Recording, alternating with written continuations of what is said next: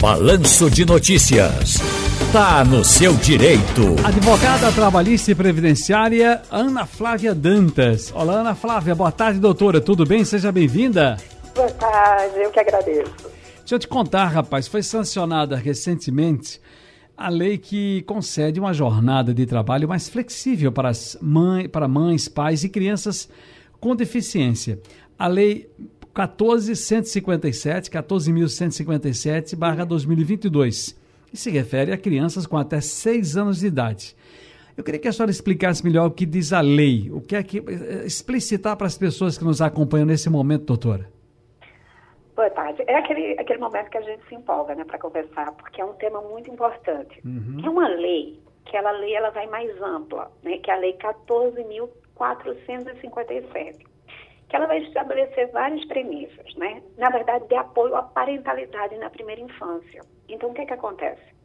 Para essas mães e pais que tenham crianças de até seis anos, ficou complicado porque ficou de cinco até onze meses. Né? O, o, o melhor seria que tivesse mais amplitude, mas enfim que houvesse, por exemplo, uma possibilidade para que essa parentalidade fosse exercida, e é importante dizer que é para mães e pais, né?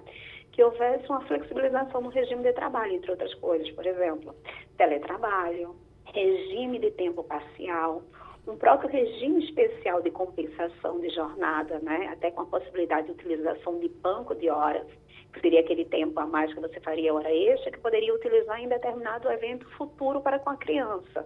Então, você tinha como organizar, se planejar, né? É, horários mais flexíveis de entrada e saída, de acordo com a importância e a necessidade dessas crianças, né? E para além dessas crianças, toda criança que tem uma necessidade específica, como outra criança que não teria, mas que a gente sabe que é propício, principalmente na primeira infância, adoecimento, né?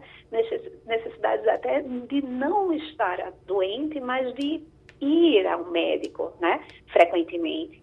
Então, é basicamente essas possibilidades, mas aí vamos conversar mais. Uhum. Claro. É, é, veja, é um acordo entre empregado e empregador ou é uma obrigação da empresa? Que está, né? A gente vai afirmar que essa lei veio a dar mais uma, uma possibilidade dessa empresa ela organizar, vamos assim dizer. Ficaria meio com imposição, tá na lei, é um direito, né? E que este pai e essa mãe pode requerer. A minha preocupação, às vezes, é que, por mais que a gente fale que é um direito, você sabe que tem muitas mães que ficam com medo de falar, né? A verdade é essa. Tem medo de, de requerer esse direito, mas que é algo que vai estar já possível, porque está integralizado, inclusive dentro da CLT. Vamos afirmar assim? Mas ainda existe um preconceito muito grande.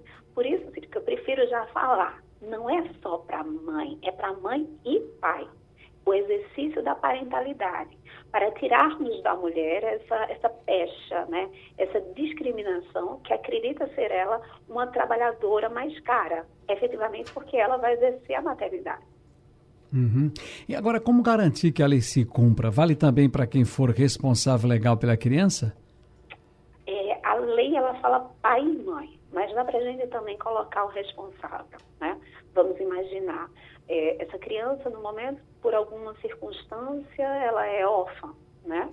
Ou então quem está com a, a, guarda dessa criança, seja tios, né? Ou, ou a avó, própria avó, então tem como fazer o requerimento, tem sim, junto à empresa. Entendo. Eu estou recebendo aqui, deixa eu ver se eu consigo abrir mais uma vez aqui, a gente chegar lá para te perguntar doutora Flávia, é que é o seguinte, uh, cheguei sim. Mais cedo eu recebi de um, aliás, não foi essa semana, já foi a semana passada, mas, ah não, foi hoje, hoje cedo, de 17 a hoje, pronto.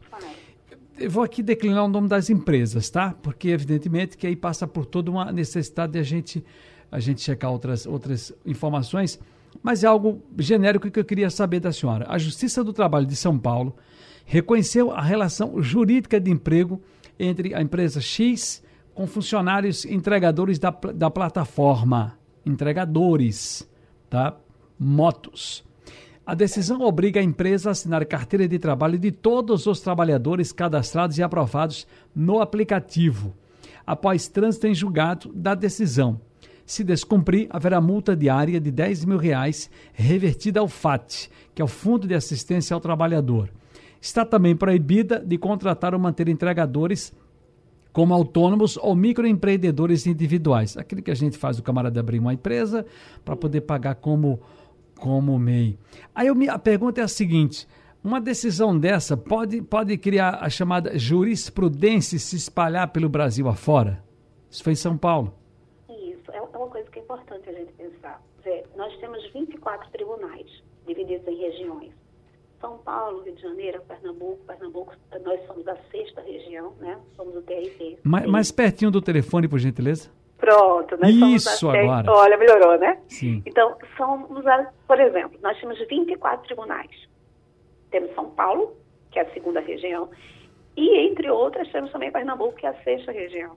Então, enquanto estiver surgindo jurisprudências em termos de tribunais, já dá uma possibilidade para que os juízes julguem, né? Uhum. exercer, vamos assim dizer, o seu controle de constitucionalidade para determinados casos específicos.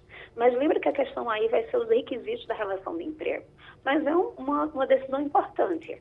Estamos para ter um julgamento no Tribunal Superior do Trabalho. Então, esse julgamento do Tribunal Superior do Trabalho vai dar mais diretrizes. Mas volto a repetir, nós já temos vários julgamentos nesse sentido, tanto reconhecendo o vínculo como negando o vínculo.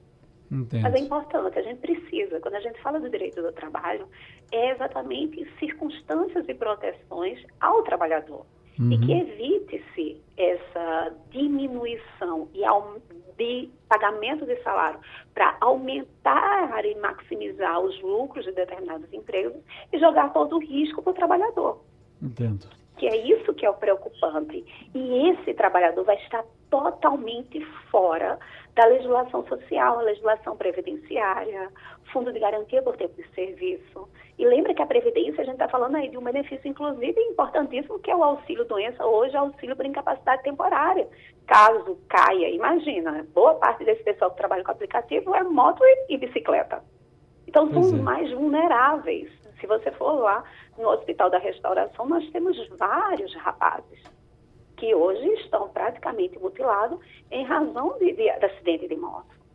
E sem direito a nada porque não tem, não paga o benefício. Na verdade, o rendimento que ele recebe não dá nem para se sustentar, que dirá pagar a Previdência Social. E como é que fica esse trabalhador, essa trabalhadora? Muito bem, doutora Ana Flávia Dantas, muitíssimo obrigado. Ela é advogada trabalhista previdenciária, falando aqui no Balanço de Notícias. Muitíssimo obrigado, um grande abraço. Eu que agradeço.